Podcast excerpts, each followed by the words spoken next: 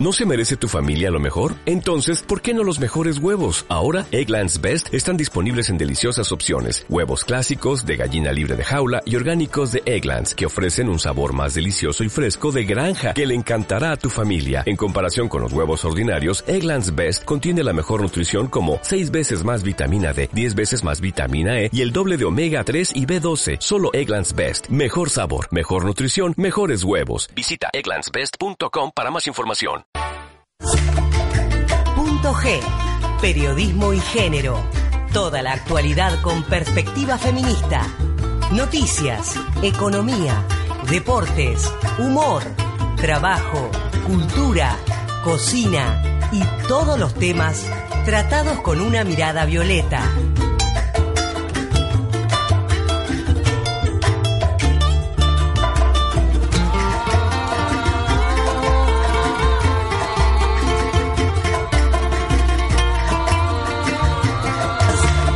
El programa de hoy está dedicado a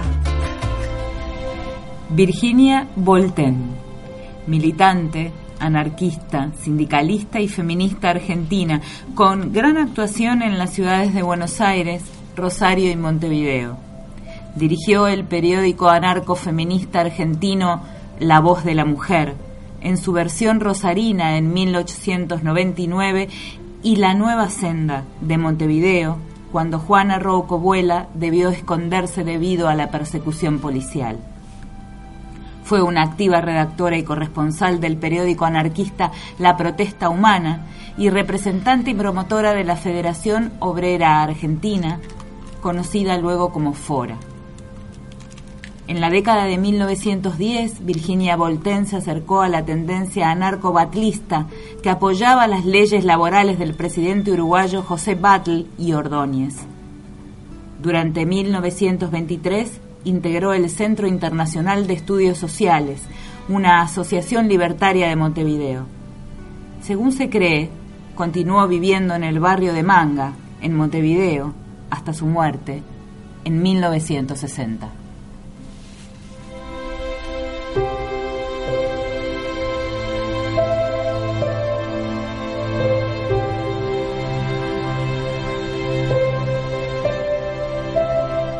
Hola, buenas tardes, bienvenidos, bienvenidas a este programa número 50 de Punto G. Mi nombre es Miriam Bobadilla y a mi derecha, yo te cuento acá en el estudio de radio, escuchabas recién a la colega Alejandra Benagre. ¿Cómo le va? ¿Qué Buenas tal? tardes. ¿Cómo le va? Las décadas hay que festejarlas, dicen, ¿no? Así que el programa 50 después de acá, Pe, ¿no? Es, por supuesto. Como usted eh, tiene que manejar, no va a poder tomar nada de Siempre espirituoso. La voy a tener que representar. Siempre conductora asignada yo. Eh, sí, he puesto una... ¿Pueden sacar registro No, alguna vez? No, porque eh, Anaís Dubois, nuestra columnista deportiva, buenas tardes. Buenas tardes. Eh, bienvenida acá tempranito, la agarramos. pues. Sí, la agarramos tempranito, más que nada porque primero que tiene una columna poderosa en el día de hoy y segundo porque ¿quién nos visitará? Viviana Caminos. Viviana Caminos, sí, ella eh, es la representante, la eh, no la representante, perdón, ella es una eh, mujer que trabaja en la asistencia a víctimas de violencia y trata y además es la directora de RAT Argentina, Red Alto al Tránsito y la Trata, Al tráfico y la trata de personas. perdón, al tráfico y la trata de personas. Eh, nuestra columnista deportiva va a hacer honor justamente a su columna. En un rato tiene que ir a entrenar como corresponde, pero también nos tiene ya agendado una entrevista con. Y hoy vamos a volver a hablar con Belén Botasa, que no sé si recuerdan, eh, a final del mes pasado estuvimos hablando con ella justo antes de que eh, viajara a Chile con todo el resto de la selección para competir en la Copa América, eh, Copa que era eh, calificatoria, entre otras cosas, para el Mundial. O sea que la tuvimos antes y la vamos a tener hoy para que haga todo un análisis. ¿Y qué más? Un análisis, dije, ¿no? ¿Se Eh, sí, te- está, está bien, sí, análisis.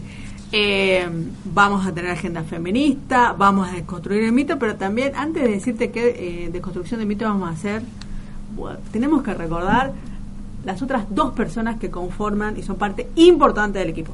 Por supuesto. In situ, nuestro gran operador Adrián. Hoy sí, Sí. el cupo masculino. El cupo masculino.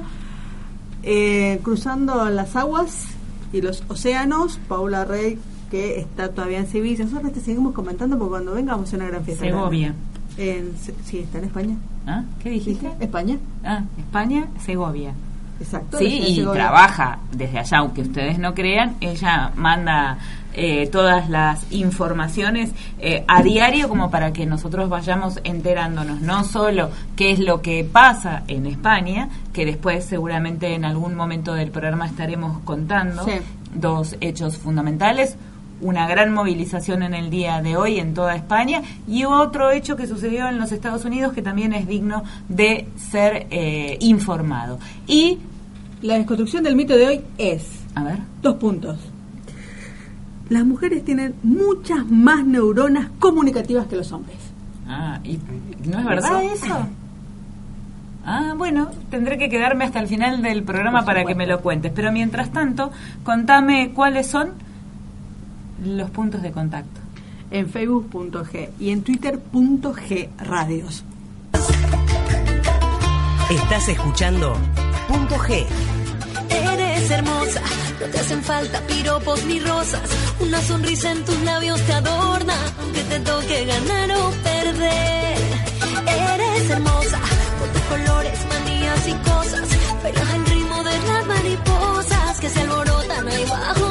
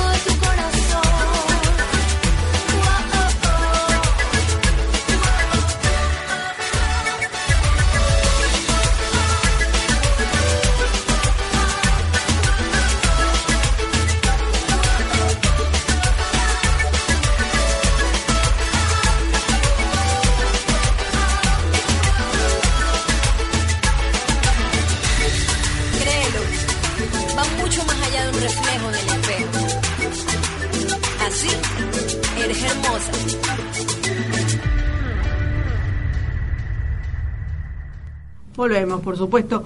con una temperatura en la Ciudad Autónoma de Buenos Aires de 26 grados según el Servicio Meteorológico Nacional, pero te puedo asegurar que acá, en este momento, en la Ciudad Autónoma de Buenos Aires, tenemos una humedad que hace que tus rulos sean este, imposibles de manejar. Si tenés cabello lacio también, ¿eh? Pero eh, seguimos sobreviviendo a estas características que tiene esta hermosa ciudad autónoma de Buenos Aires, porque bueno, es así, pero qué sé yo, por ejemplo, sabes que yo soy de Formosa y siempre te comento las novedades en Formosa con 30 grados, eh, los sin tanta humedad, los 26 de acá casi ni se siente. Bueno, estamos, como te anticipaba, nuestra columnista deportiva, Anaís Dubois, no solamente te va a dar cuenta de las últimas novedades en la cuestión, hoy es el tema de fútbol como temática deportiva, ¿no?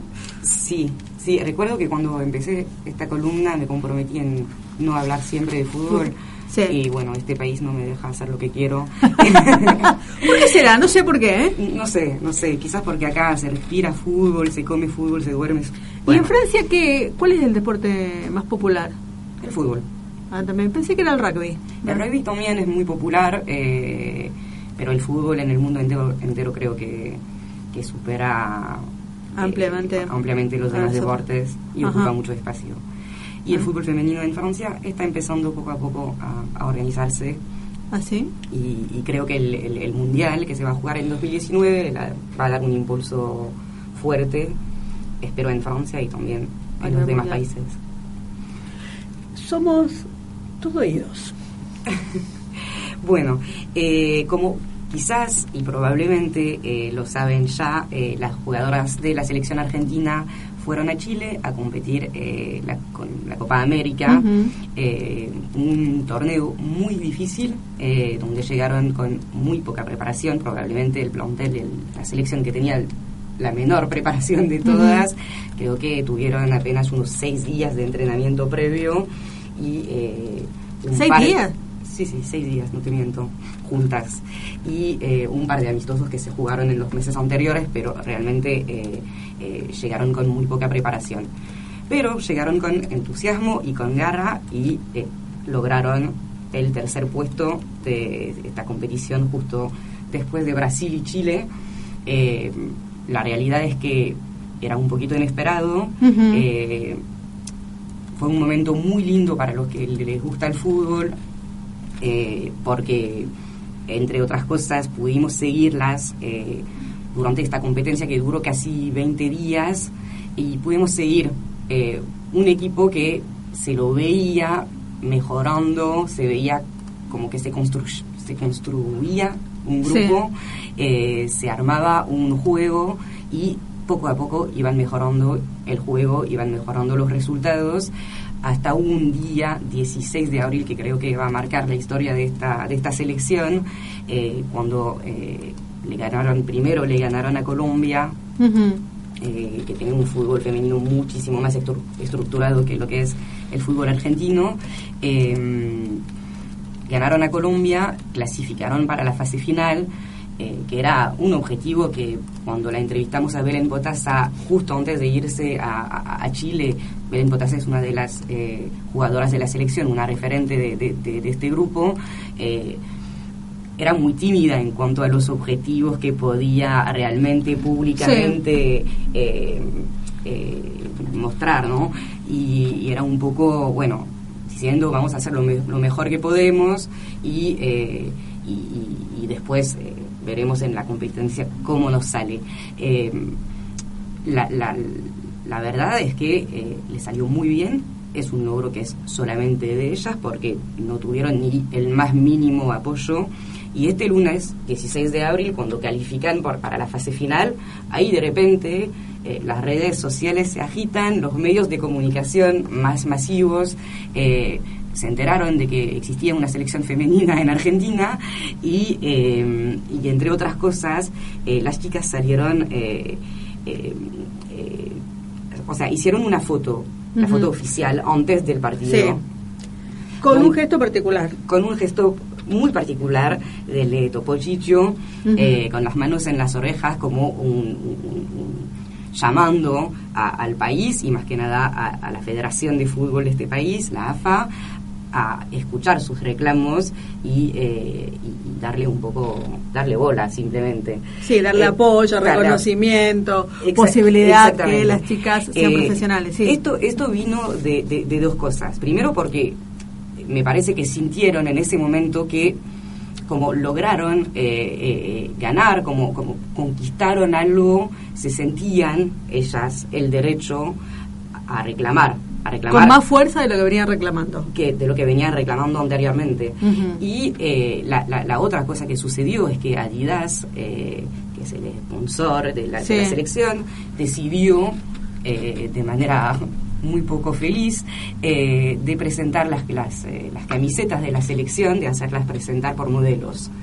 Y ahí, jugando la Copa América, las jugadoras de la selección se enteran que Adidas hizo toda una campaña con modelos para presentar la nueva camiseta. Eh, a ver, perdón, a ver si estoy entendiendo bien. Digamos, la presentación del nuevo diseño de la camiseta no tenía que ver, como sí pasa con el fútbol masculino, con jugadores de la selección sino con modelos de tipo pasarela. Ajá. Para las chicas, ah, está perfecto. Solamente quería saber. Ajá. Entonces ahí es ahí, eh, en, este partido del 16 de abril, en la foto anterior, en la foto anterior a, a, a, esta que se puede conocer en los medios de comunicación y en las redes sociales, porque eh, yo te sugiero a vos que estás del otro lado y no estás escuchando, fíjate justamente todo el tuiteo que hicieron las chicas, lo que salió en, algunos medios de comunicación, algunos diarios y eh, las em, periodistas deportivas que están, por ejemplo, Ángela Arena y Rubisca también, habían retuiteado esta imagen emblemática de las chicas diciendo, bueno, che, a ver si nos escuchan porque nosotros estamos acá. Sí, fue muy valiente lo que hicieron porque en realidad las fotos oficiales solo pueden aparecer los titulares, o sea, 11 jugadoras. Ellos ellas insistieron eh, para aparecer las 22 jugadoras con este gesto muy simbólico y de ahí, bueno, eh, desencadenó una serie de tweets y de comentarios en redes sociales y empezaron a, hacer conocer de manera un poco más fuerte la situación en, la cual están eh, evolucionando a nivel deportivo y, a nivel personal. y desde ahí, bueno, empezamos todos o todas a seguir a seguir la, la, la, la Copa, la, fase final de la Copa América, eh, les iba muy bien hasta se pensó que podían llegar a ser segundas detrás de Brasil y calificar directamente a, al Mundial de Francia de los 2019 y finalmente... Eh, Esto no sucedió no sucedió. El domingo se jugó un partido muy difícil contra Chile, lo perdieron 4 a 0. Uf, goleada, discúlpame. Sí, es una goleada. Es, un, es, un, resultado muy duro por lo comparado a lo que se vio en la cancha. Chile, Chile jugó muy bien, eh, estaba jugando en su país. Eh, también tenía todo el apoyo de un estadio mm. lleno, un estadio lleno, lo ah, repito porque dice que no convoca el fútbol femenino, pero el estadio estaba lleno y eh, y bueno, terminaron eh, volviendo a Buenos Aires el lunes a la noche, nosotros estuvimos ahí en, Aeroparque para recibirlas, eh, en, los rostros se veían muchos muchas sensaciones, eh, se podían leer muchas sensaciones en, los rostros de, las jugadoras, alegría, cansancio, 20 días ahí jugando cada dos días un partido de 90 minutos, la decepción de la derrota, pero también esta satisfacción de haber propulsado el fútbol femenino argentino a un nivel que no había conocido desde hace muchos años. Eh, ahí en, en Aeroparque em, aproveché para hacerle una nota a Estefania Banini.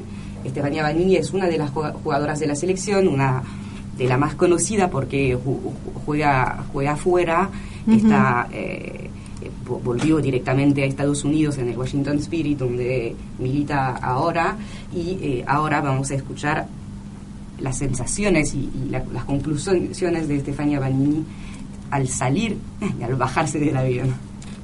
Vivo lejos, pero pasé por todo esto, así que sé lo que, lo que es. Eh, como te digo, creo que tenemos muchísimas cosas que cambiar y por suerte todo cambio va a ser positivo. Creo que tenemos que aprender muchas cosas de, los países que son potencia mundial en el fútbol femenino. Gracias a Dios estoy viviendo en uno de ellos, así que bueno, eh, ojalá copiar eh, algunos tips mínimos, mínimos, ya eso va a generar un buen cambio. necesitamos apoyo quizás económico, eh, pero no, no, digamos, no queremos recibir dinero, sino que queremos un apoyo económico para hacer partidos amistosos, aprovechar la fecha FIFA, eh, juntarnos más tiempo para entrenar. Yo creo que la preparación que necesitamos es urgente y creo que hay grupos como para pelear con buen trabajo. Eh, sabemos que es difícil y que para ir al Mundial se necesita trabajo. Así que nosotras tenemos la posibilidad, creo que ganamos la posibilidad de jugar este repechaje, pero sin duda para ir al Mundial se necesita trabajar. Sinceramente creo que podemos eh, lograr grandes cosas con este grupo. Eh, sí necesitamos muchísimo apoyo, sí necesitamos de, de, toda una federación, de toda la gente, no solamente de una federación, sino de todo un país. Y creo que se movió bastante en esta copa, creo que luchamos bastante para, para hacernos escuchar, para hacernos notar y que la gente se enterara que estábamos jugando.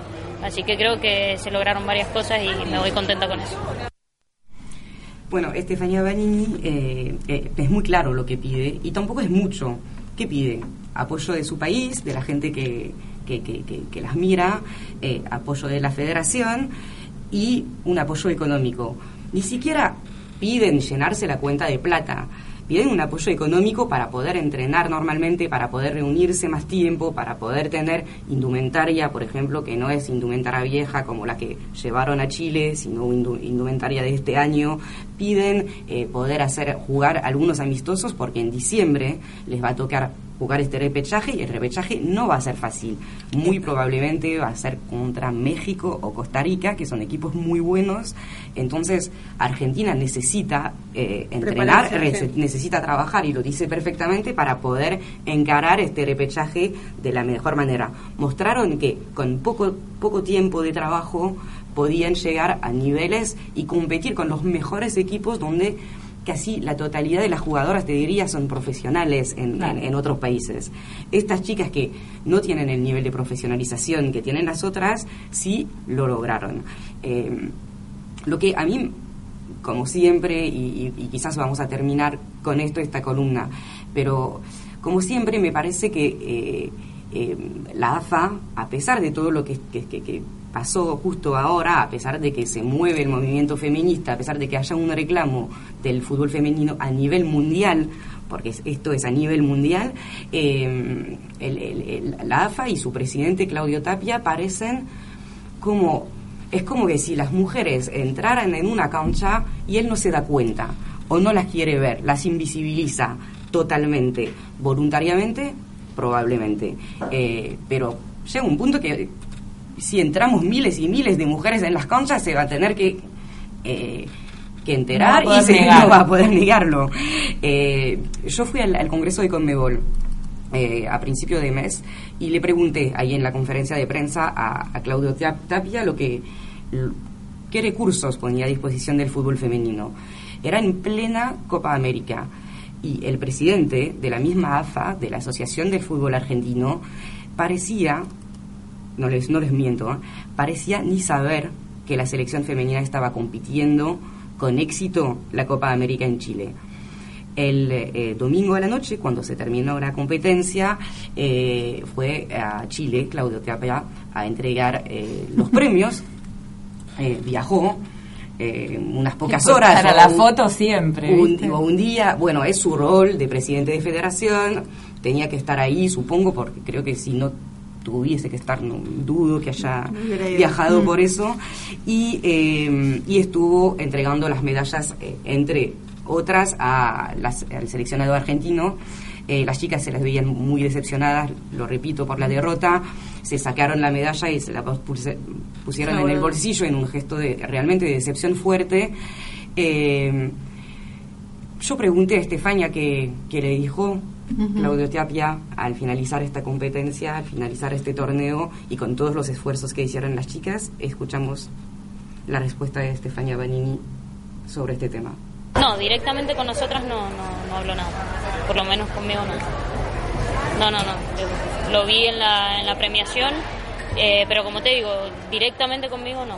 No, no con alguien del plantel o del equipo del cuerpo? De las chicas no, tengo entendido que no, no sé, con, con el presidente del fútbol femenino, sinceramente no sé, pero con, con las chicas del equipo no. Clarísimo. es clarísimo, ¿no?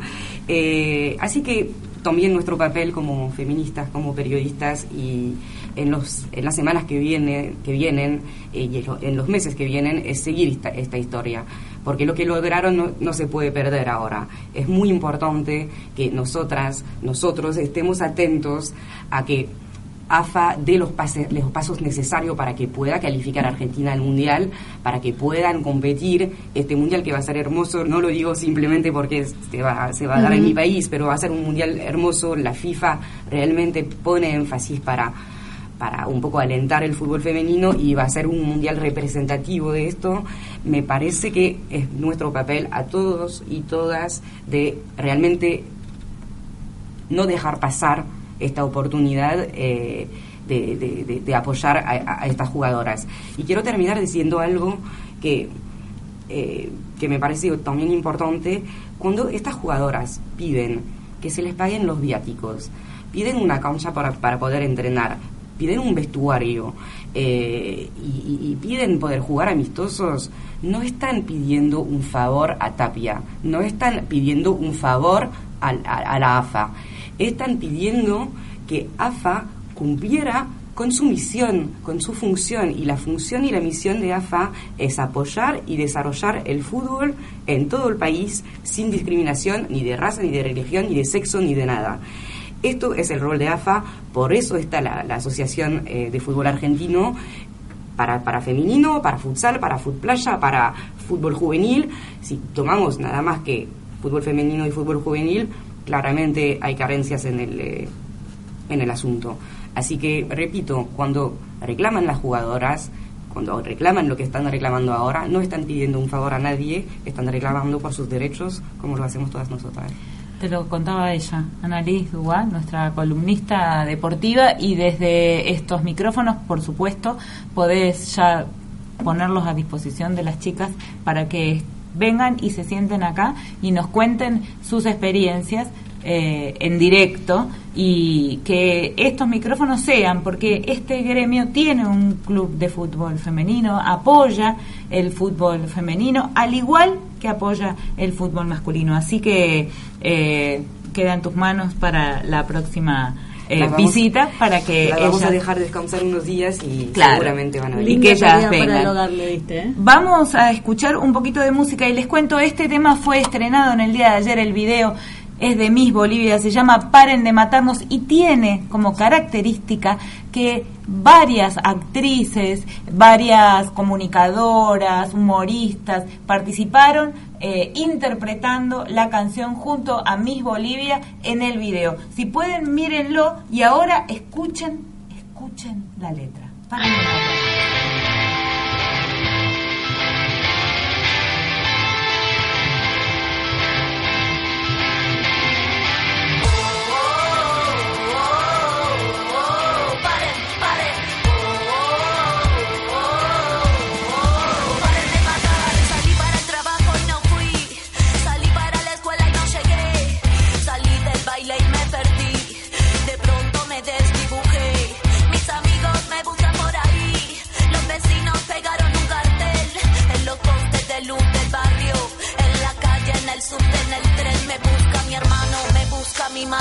Perdí contacto ayer a la tarde. Vino la tele, habló mi padre.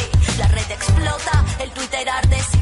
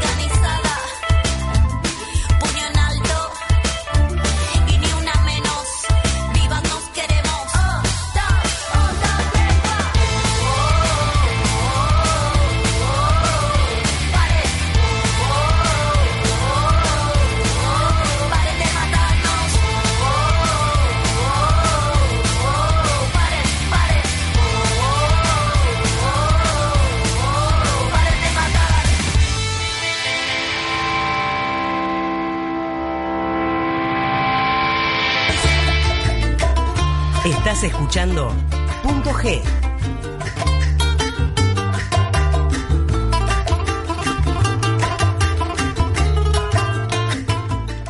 Y se va nuestra gran deportista, la que nos representa acá en la cuestión de deporte, Neide Boa, para entrenar como corresponde. ¿Usted entrena, Veraglia?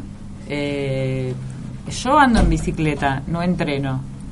No, no, no lo hago en forma de, de entrenamiento, digamos. Lo hago sí, este, en forma eh, como permanente, pero no, no con la característica de entrenamiento. No, ya me parece que ya estoy grande para. Yo la lengua entreno mucho. ¿Viste? Me la paso hablando y hablando y hablando. No, no era para que pienses mal, en realidad. Yo, ya está, se la dejé favor. picando, ¿entendés? Ahí está. No, Yo no yo porque protección, hablo, porque tiene que ver con la comunicación. Bueno. Pero usted sabe que siempre la vida nos da oportunidades para hacer cambios. Y hay cambios que Sí, son está buenos. bien. Igual, igualmente ya no, no me da como para hacer un, un, un entrenamiento permanente. Pero nunca es tarde. Es verdad, nunca es tarde y ahí este, seguramente en algún momento haremos algún cambio este, positivo. A ¿Qué? por ello, como dicen en España. Ah, por ello, como dicen en España, y justamente hoy España gritó, yo sí te creo, hermana. Y, y este fue como el leitmotiv de las numerosas eh, marchas y concentraciones que se realizaron en España en el día de hoy, ¿no? Una, una frase al igual que eh, el ni una menos, El el, Me. Too, el Time is Up, una frase que da cuenta de una realidad que es la de ya tuvimos a Paula Rey hace unos meses hablándonos de la manada, justamente este grupo de cinco violadores que eh, abusaron y violaron a una mujer y que han sido condenados solamente por abuso sexual.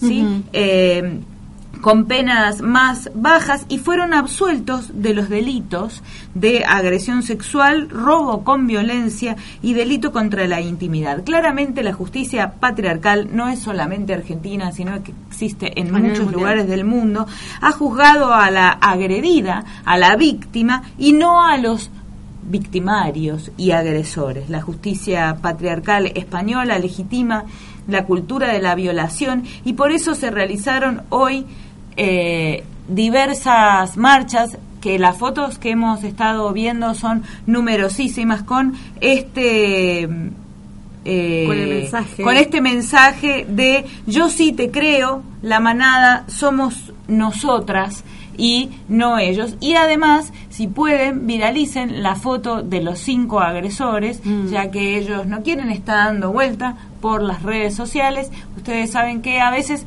sirven para algunas cosas. Así que eh, esto en lo que tenía que ver con España y otra de las noticias fue que en el día de hoy eh, y en relación, ¿no? Hablábamos de el Me Too, el Time Is Up, este movimiento de mujeres norteamericanas que comenzaron a denunciar las eh, los abusos y los acosos a través de personas de hombres que tienen algún tipo de poder. Bueno en el día de hoy el popular actor cómico Bill Cosby fue declarado culpable del abuso sexual contra Andrea Constant sí el jurado falló en contra en el juicio que se le sigue y a falta de una sentencia Cosby podría recibir una pena que lo dejaría en la cárcel por el resto de su vida. Ustedes saben que el artista había evitado la condena en un primer juicio en, mil, en el 2017.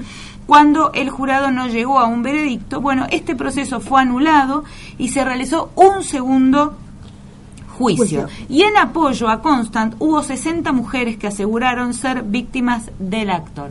Y voy a aprovechar esta noticia, eh, no sé si recuerdan la tapa de Time con las 50, mujeres que fueron denunciando para que las invito a, y los invito a ver un documental en Netflix que se llama Sein Alred, que es la historia contada en primera persona de Gloria Alred, que es una abogada feminista, ella, feminista desde allá, desde la década del 70, que eh, empezó a apoyar eh, a estas mujeres que, em, que decidieron eh, denunciar a Bill Cosby.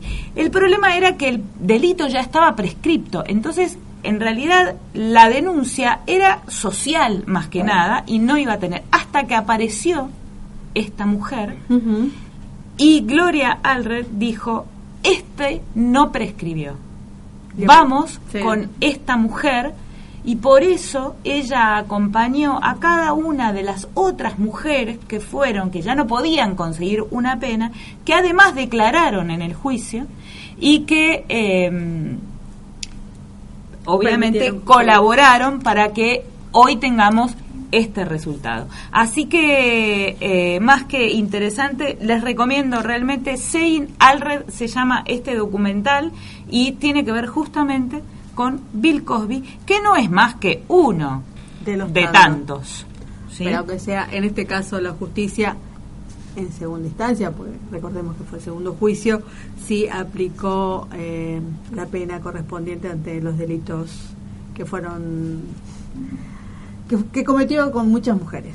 Sí, bueno, pero viste que esto, por suerte, estos, como les contaba el jueves pasado, eh, sobre la compañera de América que mm. denunció a Ari Paluch y la valentía para hacerlo y el acompañamiento de los delegados y del gremio, eh, el acompañamiento a la decisión de la compañera de denunciar que logró que esta persona fuera desvinculada, no solo del canal de televisión, sino de la radio. Digo, esto eh, no tiene más que demostrarnos que juntas podemos, que no estamos solas, ¿no? Que hay un montón de mujeres que nos dicen, yo sí te creo, ¿sí? Que nos dicen, yo también, o a mí también, ¿no? Y que gritan ni una menos, el tiempo es ahora. Así que vamos, por más.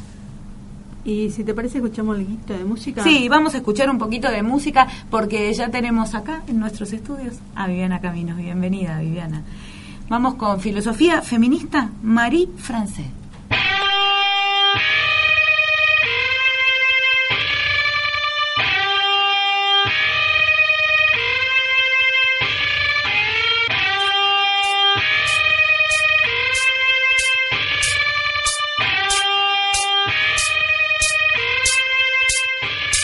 No me silbes, no me grites que vos no me conocés. Yo me visto para mí misma, no para que me acoses. Las calles también son nuestras camino sola porque quiero, no me invites a tu coche. No quiero miradas babosas, yo ya sé que soy hermosa. Vos decís que son calalmán, pero tú piropa cosas. Asquerosa las miradas, me siento insegura, ande sola. Me dicen caminando por calles oscuras hoy.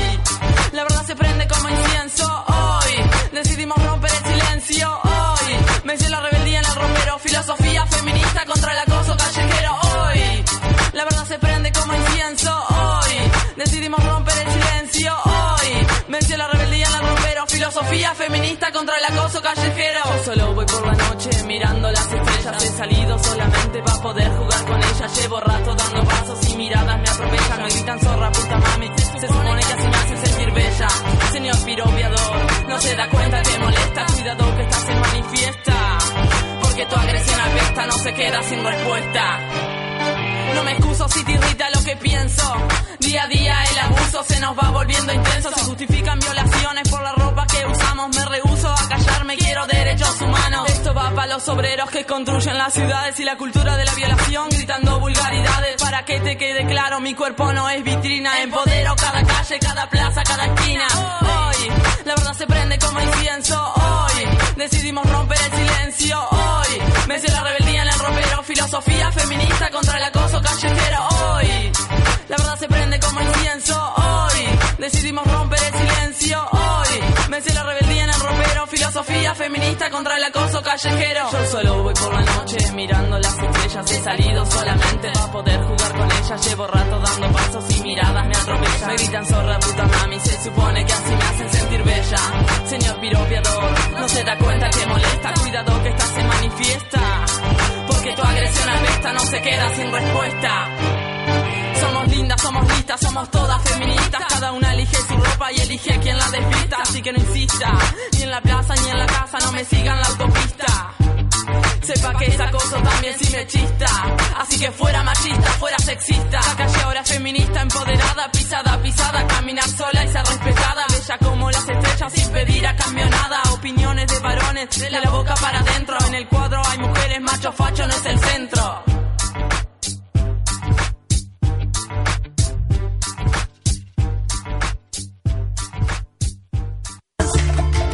Después de la tanda volvemos con Punto G.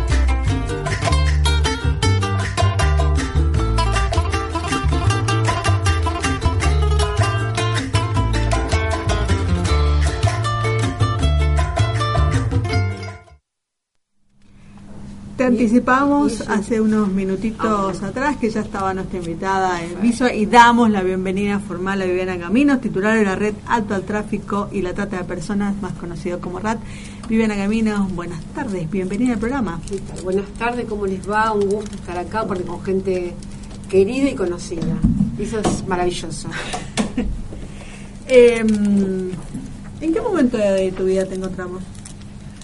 Y en un momento difícil, la verdad, hay cosas personales que estoy enfrentando en la actualidad, cosas del pasado, porque también tengo que contar acá que yo también soy una sobreviviente del abuso sexual infantil en principio y de la violencia después. Eh, una persona, quiero, quiero denunciarlo, aparte, porque denuncié también Facebook y la verdad que hay que denunciarlo. Es una persona con la cual yo comencé esta organización, se llama Fernando Mau, eh, justo cuando yo me estaba divorciando y los psicópatas tienen la habilidad de captar la vulnerabilidad del otro. Eh, terminé siendo pareja, una persona que eh, me maltrató psicológicamente y físicamente, fue lo último. La frutilla del postre fue lo físico, el golpe, para que yo pudiera reaccionar y ahí eh, decidir todo. Incluso la organización decidió separarlo a él. Cuando lo deciden separar, como buen manipulador y todo, él arma enseguida con una cuestión, una paralela, pues le llama RAT línea fundadora, le va cambiando nombre, porque este señor no solamente tiene cuestiones de violencia, tiene otras cuestiones que complicadas, ¿no? Tiene una denuncia aparte previa del Ministerio del Interior por haber presentado un título trucho. Eh, y a partir de ahí comenzó una serie de, de amenazas, de acoso, mm, de, de, por ejemplo, decir cualquier cosa. O sea, cualquier cosa que vos decís, la gente que me conoce sabe perfectamente quién soy yo, pero el que no me conoce, esta, esta es la habilidad que tiene el psicópata, el manipulador, de saber que te, digamos, te desprestigia y que el que te conoce, te conoce, el que no, no te conoce, ¿me entendés? Diciendo cosas, por ejemplo, que yo soy una psicótica, o sea, el espejo, yo soy la psicótica, cuando yo tengo una vida ordenada, tengo un trabajo, tengo una casa, cosa que este señor no lo tiene, no puede organizar su vida, no sabe dónde vive. Eh, por ejemplo, decir que me, que me internaba, que viene la ambulancia interna, me viene a internar cada, cada, cada mes, viene la ambulancia a internarme en el psiquiátrico, ¿viste? Y quién sabe si, si es real o no es real, por ejemplo, esta situación. Yo estoy trabajando en la actualidad, porque estoy sin trabajo, en negro, como haciendo un trabajo administrativo, que es de auditoría de recetas médicas para una obra social y me, me fue diciendo que yo digo que soy visitadora médica, por ejemplo, cosas que el resto de la gente, y, y con todo manipulador, hace actuar a otros. Él jamás se enfrenta conmigo, sino que manda a otros. Yo tengo un audio que me manda una víctima, porque esa víctima que me conoce, yo la ayudé, me dijo, mira, te mando este audio para que veas lo que es un manipulador. Entonces, él incitando a esa víctima a que eh, me hiciera esto, que me hiciera lo otro, eso yo lo voy a guardar, lo voy a publicar, porque para que sepan qué es un manipulador. Vivi, eh, vos armás eh, RAT, eh, que ahora se llama RAT Argentina, Red Sí, Alto sí, sí. al Tráfico y Trata. Sí. Eh, ¿Por qué? Mira, yo trabajaba, yo venía trabajando en violencia de género, obviamente tengo mis motivos por los cuales, porque yo también vengo de una familia con un padre violento. Tengo todo un poquito. Eh, venía trabajando ya con estas cuestiones, entro a trabajar como asesora parlamentaria para la diputada Graciela Ocaña en su momento, y entro a la Comisión Familia, Mujer y Minoridad para trabajar estos temas, y fue el tema en el año 2000 de la sanción del protocolo de Palermo, el tema de agenda del Parlamento, la cuestión de la trata. Entonces yo ahí me entero de esta cuestión de la trata, para mí fue tan fuerte, porque empecé a investigar, a elaborar proyectos, que dije, este es el tema que yo quiero trabajar. Y creo que a partir de ahí no puedo despegarme más del, del- el aprendizaje, el, el, el contacto con víctimas, el ayudar a víctimas, el- la redacción de la ley de trata, por ejemplo, yo fui una de las que colaboré en la redacción de la ley de trata, me contrata Eva Giberti para esto y para capacitar a la primera brigada, que se llamaba Brigada de Niños, Niñas, algo así, contra la trata y la explotación sexual infantil. Mi tarea fue capacitar a esa brigada para la asistencia a esas víctimas. Eh, y bueno, y en el 2006, conjuntamente cuando, cuando estaba con Eva Giberti, aparece esta posibilidad, habiendo yo estado en la red no la trata, que era virtual, de pasar a la acción, digamos, y empezar a recorrer provincias, porque la verdad que el trabajito fue de hormiguita, ¿eh? de ponerte una, una mochilita y salir a recorrer las provincias, al principio acompañada por Marta Peloni, luego solos, eh, y bueno, así tenemos eh, compañeras que están en un montón de provincias, te digo yo, Misiones, Chaco, Corrientes, Salta, Jujuy, eh, San Luis, San Juan, eh, Córdoba, bueno, Neuquén, Chubut, Río Negro, Santa Cruz, Tierra del Fuego, Buenos Aires, provincia de Buenos Aires. ¿Cómo definimos la trata de personas? Bueno, primeramente es un, es un delito, digamos, de crimen organizado, es lo previo a la explotación. A veces se confunde que es la explotación. Son todas las acciones que previas, o sea, es el ofrecimiento, un padre puede ofrecer, un conocido puede ofrecer a una persona, el reclutamiento, esto es la captación de una persona mediante artilugios, generalmente el engaño de falsas ofertas de trabajo, el enamoramiento, actualmente la droga, la droga como un gancho para acercar a una persona que luego va a ser el resto trasladada, recibida, acogida en un lugar con la intención de explotarla. Eso es la trata. Cuando ya se consumó la, la explotación se llama trata consumada. Ya pasó la trata y aparte hubo explotación. Por eso un juez en una trata consumada debe pensar en el delito de trata y el delito de explotación. En. O sea que para que se produzca la trata y la, la explotación tienen que cumplirse estos pasos, que no es no la necesariamente prostitución, digamos. todos. Ajá. Puede ser que no se den todos, puede ser que se den algunos. Por ejemplo, yo disentía con la fiscal de ahora de la mm, del caso de, de Independiente, ¿no? De. Independiente, porque lo trató solamente como una cuestión de este, no sé si ni siquiera explotación, sino como eh, corrupción de menores, facilitación, bueno. Eh, pero acá, porque ella decía, lo escuché yo, decía, no, acá no es trata porque no se los reclutó de las provincias para explotarlos. Eso es una etapa. Pero hubo reclutamiento acá. Claro. Porque yo tranquilamente puedo, porque está constatado que hubo reclutadores que por diferentes mecanismos reclutaban a estos pibes, los trasladaban a departamentos privados, donde eran recibidos por alguna persona, ahí está, acogidos, estaban en ese lugar y ahí eran explotados, porque queda claro que nadie recluta ni hace todo este trabajito si no es por plata. Evident- lo que tiene que demostrar la fiscal es esta cuestión de que alguien un tercero se quedaba con dinero Claro. y eso se llama trata. Yo eh, tuve la oportunidad de poder consultar con una eh, jueza federal muy prestigiosa, que es Urinda Nirenberger de Chaco, que ella tuvo muchos casos de trata, y, y me dice sí, es trata Viviana. Lo que pasa que, bueno, no quieren largar el caso, da prensa, yo, creo que es por eso, que porque sale en la televisión y porque es un caso resonante, todavía no lo deriva a la justicia federal. Hablaste de la ley de trata. ¿Tenemos una ley de trata? ¿Es buena? ¿Es mala? ¿Se Sí, aplica? ¿Está reglamentada? ¿No está reglamentada? La ley de trata fue modificada en el año 2012. Era, no, no era buena la primera redacción de la ley de trata porque eh, separaba víctimas mayores y víctimas menores en relación al consentimiento de esa persona. Había que demostrar, una persona mayor de edad, de alguna manera tenía que demostrar que no había consentido. O sea, que no había consentido de haber ser captada, ¿no? Porque muchas dicen, ah, ella sabía para qué venía. Que esta cuestión hoy es irrelevante, se ha sacado los eh, todos los este, medios comisivos que le llamamos, que puede ser el engaño, la fuerza, el secuestro, son todos agravantes, no son condición. O sea, para que haya eh, trata, no hay que demostrar en principio estos, eh, eh, lo que se llaman este, medios comisivos. ¿no? Eh, simplemente con que haya reclutado ofrecimiento, reclutamiento, traslado, recepción, acogida, con la intención de explotar, ya hay trata de personas. Eso es bueno. Eh, se, modificó en el año 2012, se modificó no solamente ese tema, sino que, por ejemplo, se agregan otros tipos penales que tienen que ver, que es lo que cuestiona hoy Amar, que tiene que ver con la facilitación de la prostitución, la promoción de la prostitución y la explotación de la prostitución, que pasan a ser delitos también aún con el consentimiento de la víctima. En general, lo que pasaba, y yo fui directora del programa de rescate a víctima de trata, pero antes, también antes que hubiera ley, participé en allanamientos, por ejemplo en Morón, porque trabajaba en Morón y estuve con el tema de trata de Morón. Eh, lo que podías hacer nada más es un, all- un allanamiento de la justicia del municipio, o, eh, un, un código, digamos, una contravención, un allanamiento provisorio, hasta que el juez de falta determinara. ¿Qué, ¿Qué te decían? Están porque quieren, es una fiesta.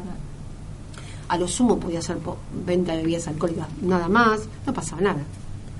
U- con la modificación de la ley de trata sí empezaron a haber ya procesos penales, porque vos ahí no tenés que demostrar, el no importa el consentimiento. Entonces, a mí basta, por ejemplo, te cuento yo, hacía, iba a allanamientos. Y un allanamiento, hacía una entrevista a una víctima, basta que, eh, si era trata, tengo que, tengo que demostrar que hubo reclutamiento, todo el resto. Pero en el caso de la explotación, basta que las chicas contaran que le daban el 50% de la paga del cliente a otra persona, que puede ser encargado, dueño, lo que sea, para que eso constitu- constituya el delito de explotación. Claro. Entonces, eso está, se modificó. Se incluyó también, por ejemplo, eh, la, algunas cuestiones que tienen que ver de mm, este, política pública, la creación del Consejo Federal de Lucha contra la Trata. Una organización nuestra hasta hace poco tiempo estuvo, integró ese consejo. La verdad que no avanzó nada.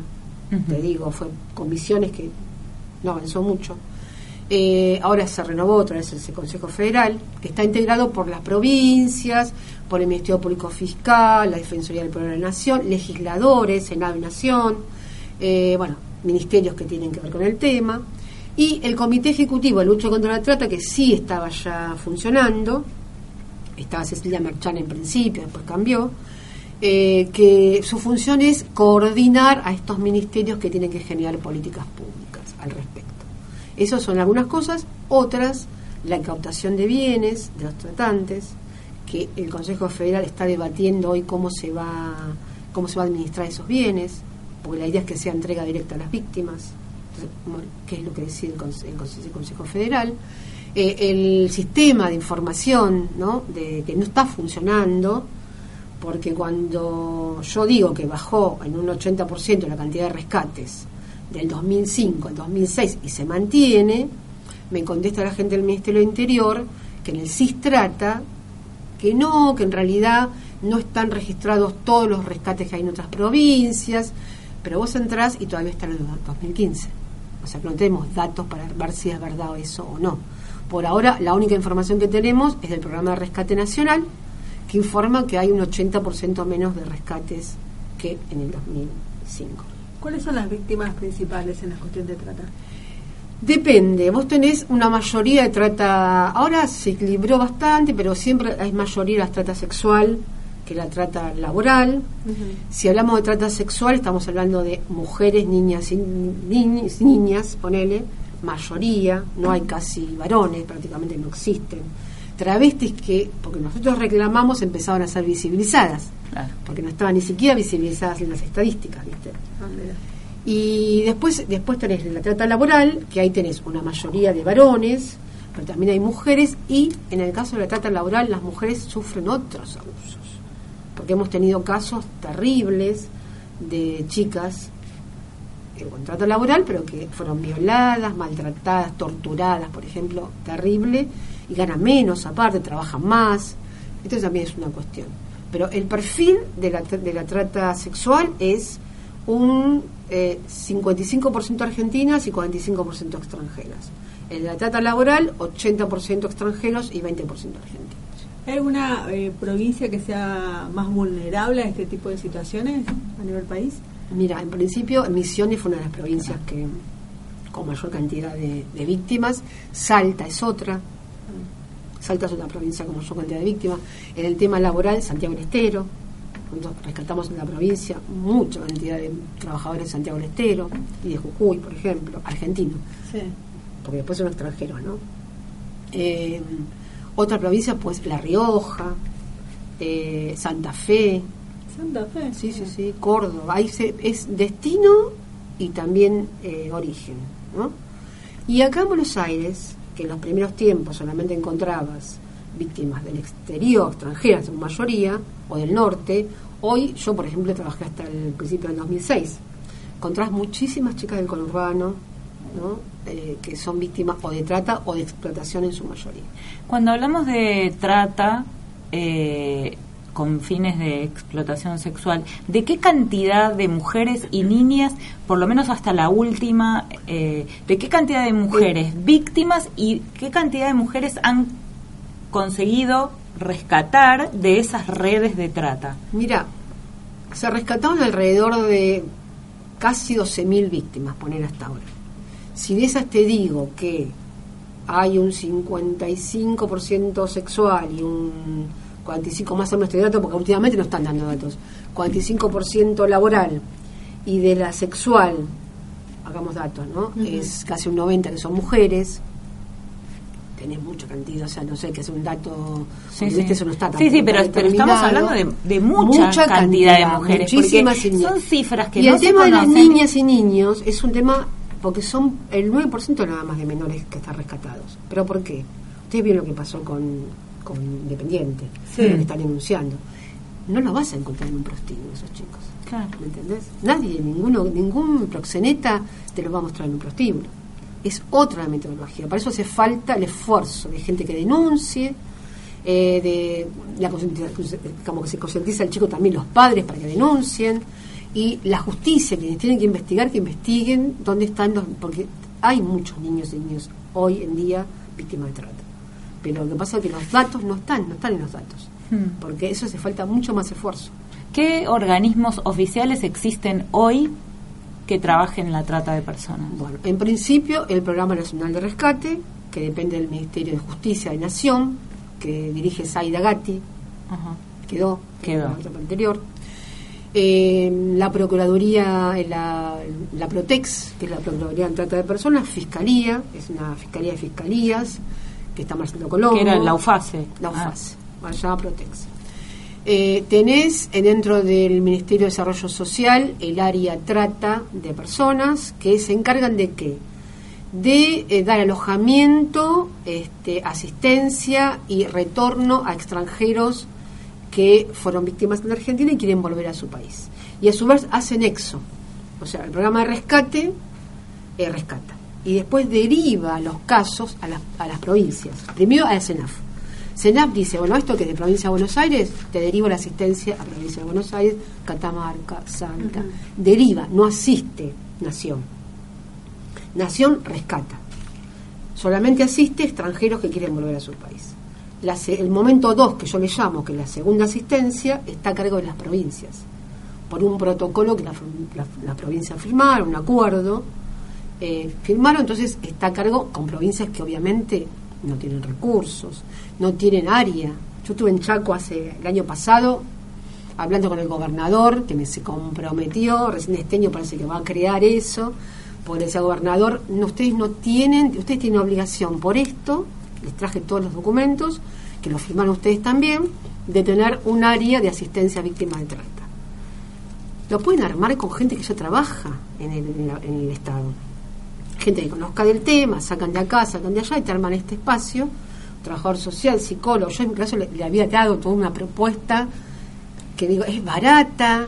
No hacen porque no quieren. Pero acá tenemos gente, yo tengo gente en Chaco muy capacitada y capacitamos, ustedes tienen gente acá, este es valioso este equipo, que tranquilamente pueden hablar con, los intendentes aliados, decirle, a ver, ustedes si quieren pueden mandar algún efector de del municipio a que lo capacitemos en asistencia a víctimas de trata. Hacemos una, un, un seminario, lo que sea, un día, ponele, eh, que el, que, el, que el municipio se encarga del traslado, ustedes los juntan, las compañías los capacitan, y ustedes ya tienen gente en cada municipio para asistir. Leer La Polaca de Mirta Shalom es un libro eh, conmovedor y fuerte. Yo en lo personal, le digo, es una novela que todavía no la terminé de leer. Yo, yo Sí, una de las yo primeras sí, que leí, sí, y aparte la conozco a Mirta, años, así sí. que... eh, que da cuenta de un momento histórico en nuestro país eh, y también de la gran organización que había detrás que este, hacía que la polaca, porque eh, recordemos también, por ahí en algunos medios se sigue escuchando la trata de blancas. ¿Y por Sí. qué tenemos que diferenciar? Y por eso retomo un poco a la polaca, porque era blanca. eh, Te explico por Europa qué. del Este. Europa del Este, Te claro. explico por qué. Porque lo hicieron para diferenciar de la trata de negras o negros. Porque la trata de negros tiene que ver con el trabajo esclavo, con la esclavitud. Entonces, para diferenciarlo, y como la mayoría venían de Europa del Este, polacas, rusas, bueno, eh, entonces le decían trata de blancas, así fue el nombre que se le dio. Eh, en, a principios de siglo, o casi terminando el siglo anterior, pero a principios del siglo XIX, se constituyó una organización de mafiosos de origen judío, la Suik Migdal, eh, que, que en principio parece que esta época de asociaciones de socorros mutuos, como que ayuda mutua, qué sé yo, pero bueno, estos hombres se Un caserón en la avenida así, Córdoba. como que se ayudaban, pero en realidad se encargaban del rufianerismo, o sea, traían mujeres engañadas de Europa del Este, así vino la polaca. La polaca en realidad no vino así. Ella No, porque ella vino, con su- buscando a su marido. claro. Sí. Pero después cae en manos de esta organización porque la cuñada la vende, porque no ten- Porque lo conoció en el barco Claro, a uno de ellos. claro, claro. Entonces, bueno, así queda la polaca. Bueno, esta organización que se diferenciaba de los franceses, ¿no? Que pues, también había otra de origen eh, francés también de cosas. Esta es diferente. eh, funcionaba acá, sobre todo en el puerto de Buenos Aires, ¿no? Pero también en Santa Fe, en la parte de Santa Fe también había como una ramificación. Fueron incluso repudiados por la propia comunidad judía, al punto que tuvieron que armar su propio cementerio, porque no les dejaban enterrar a los muertos en el cementerio judío, porque eran repudiados. Eh, bueno, tuvo, era muy importante esta, esta organización y termina con la polaca, ¿no? con Raquel Lieberman, es. que eh, ella en realidad lo que pasa que, bueno, es- como todas las mujeres víctimas de trata, en algún momento se somete, ¿no? Y con la esperanza de poder juntar plata y liberarse ella, este, mm, que lo logra, se libera, eh, se queda ahí. Ella se libera, pone creo que un tallercito de algo, no sé qué, se enamora de un señor que el señor resulta que la, la enamoró porque era también parte de esa organización y la vuelve a meter nuevamente. Con ella vuelve esta cosa de bronca de decir yo me había liberado y otra vez vuelvo a caer en manos de esta organización, es que ella decide denunciar.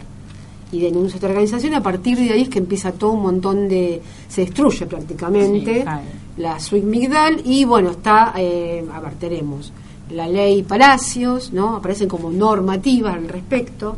Luego en el 49 mm, se aprueba la Convención del 49 contra la trata sexual. En su momento era sexual nada más.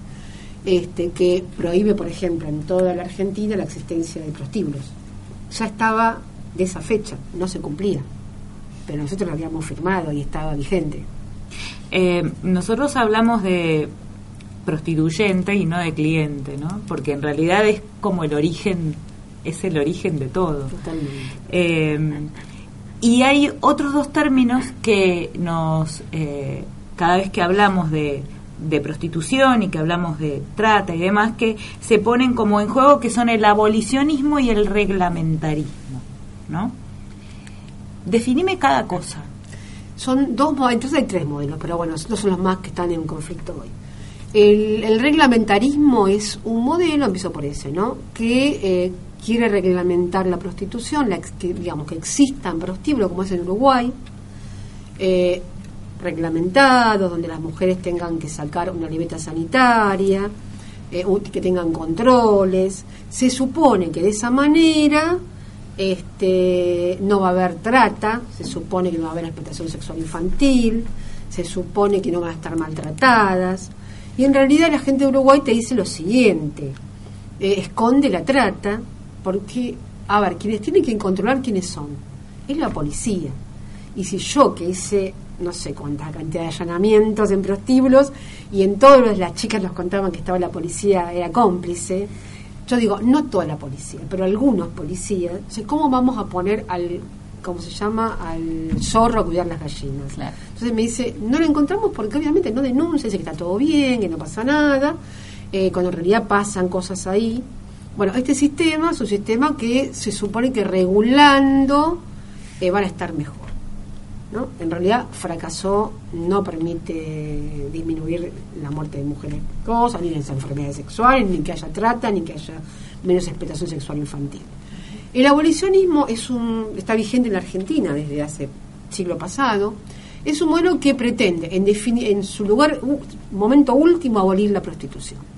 Pero en el mientras tanto, dice, la, la persona más vulnerable, el lugar de la cadena más vulnerable es la mujer o la niña prostituida. Entonces, no vamos a penalizar a las mujeres en situación de prostitución, sobre todo mujeres o travestis en situación de prostitución, sino que vamos a penalizar al explotador. O sea, está eh, es legal el ejercicio autónomo de la prostitución.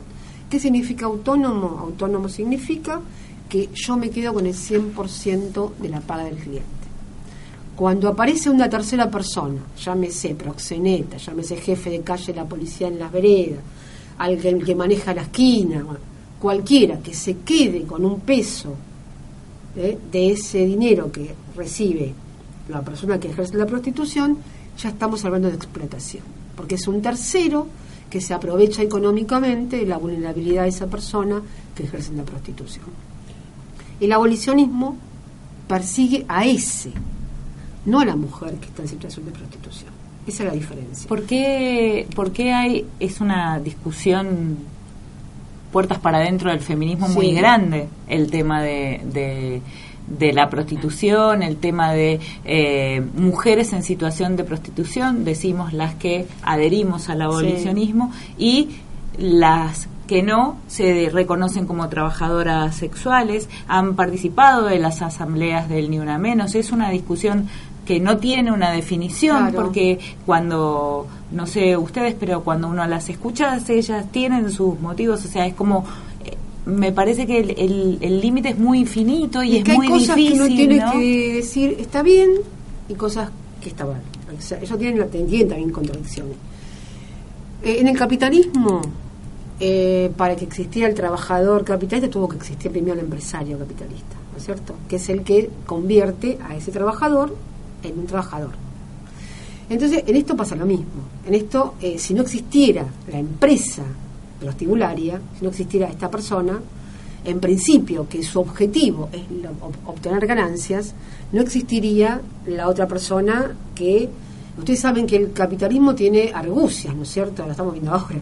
Estas mentiras de cuales nos disfrazan de, eh, de bondad, lo que en realidad es un aprovechamiento propio para obtener ganancias. No les importa nada a la mujer que ejerce prostitución. Lo único que quiere es obtener ganancia como sea.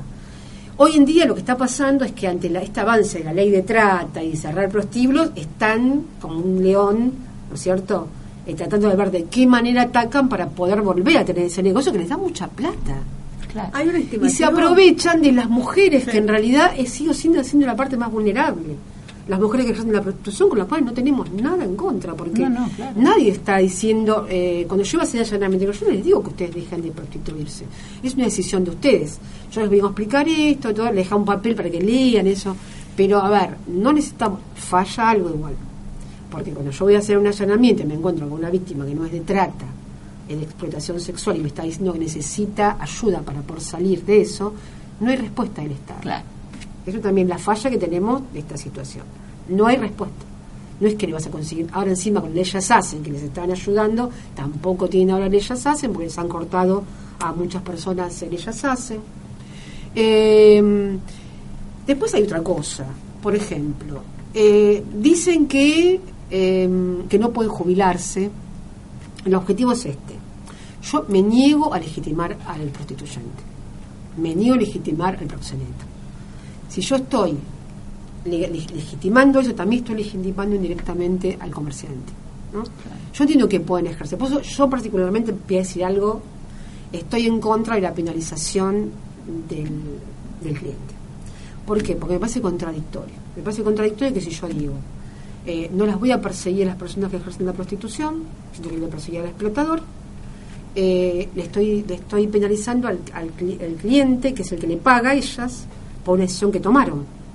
¿Se entiende lo que quiero decir? Sí. El cliente tomó la decisión, no ellas.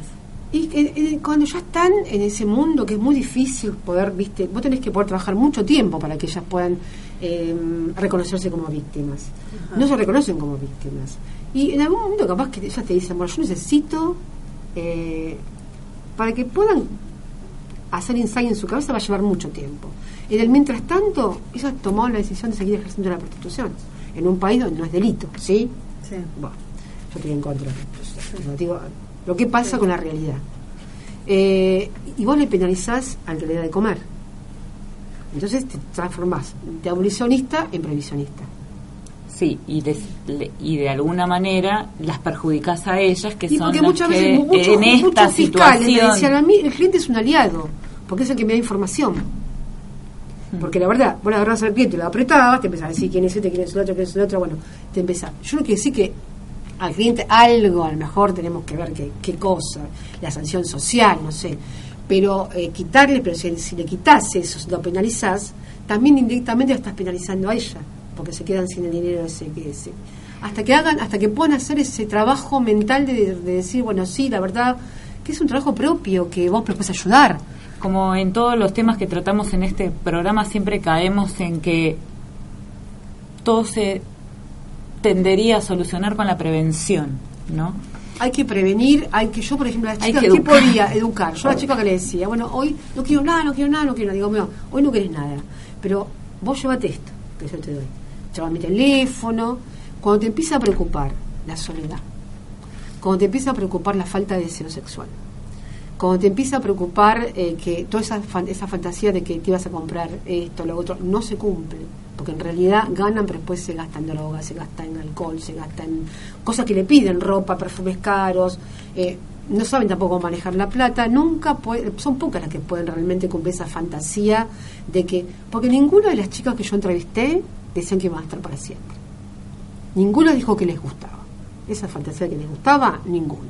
Ellos te decían, no, no, yo, a mí no me gusta, la verdad, pero yo esto lo hago un tiempito para juntar el dinero, para comprarme la casa, comprarme el negocio, para esto, para lo otro. El tema es que vos las encontrás después a los 40 años, que siguen esperando comprarse el negocio, comprarse la, la casita, no, no logran las- esa, ese, eso que ellas fantasean. Y en algún momento estas chicas que están en la prostitución han dejado, casi todas, te dicen, si yo estuve acá seis meses, conseguí trabajo, o sea, quieren dejar, conseguí trabajo. Luego me quedé sin trabajo, no tenía para comer a mis pibes, lo más rápido, no lo más fácil, es volver a lo conocido. Entonces vuelven y vuelven a salir y vuelven a entrar. Es una entrada y salida permanentemente del mundo prostibulario. No están permanentemente. ¿Me entendés? Eh, y yo la verdad que no- me niego a ser, a ser autoritaria, me niego que el Estado sea autoritario y que les diga lo que tienen que hacer si no le dan alternativas. Eh, entiende? No sé si se entiende. Sí, sí, sí, se entiende. La, de todas esas mujeres rescatadas de la trata y de la prostitución, digo, eh, ¿cómo actúa el Estado? ¿Tienen una subvención? Porque son mujeres que quedan en un estado de vulnerabilidad, en un estado de, de deterioro físico y psicológico absoluto, porque han llegado a lo más bajo, o sea, han tocado fondo de una manera. ¿Existen esas políticas públicas No, que no protegen a la mujer que se rescata Olvídate. un subsidio, una ayuda? Porque vos decís, claro, no lo más fácil, pero sí lo más conocido. No, Entonces, es una ¿cómo no mentira, es vuelvo? un cómo sí. Lo que había. Un subsidio de, educación, de capacitación laboral, algo así, que hasta hace poco tiempo era 250 pesos, no sé si lo aumentaron. 250 pesos es con la, con la promesa de que si termina la escuela, si termina el curso después, pueden hacer un proyecto, con la promesa de que ese proyecto pueden financiar financiado, comprarse la maquinita, bueno, son todas cosas así como largas a futuro, mientras cobra los 150 pesos. Vos tenés que ofrecerle, a mí me da vergüenza, tener que ofrecerle a una chica que está, que me está diciendo necesito ayuda, un subsidio de 250 pesos. Después apareció el Ellas Hacen como otra alternativa.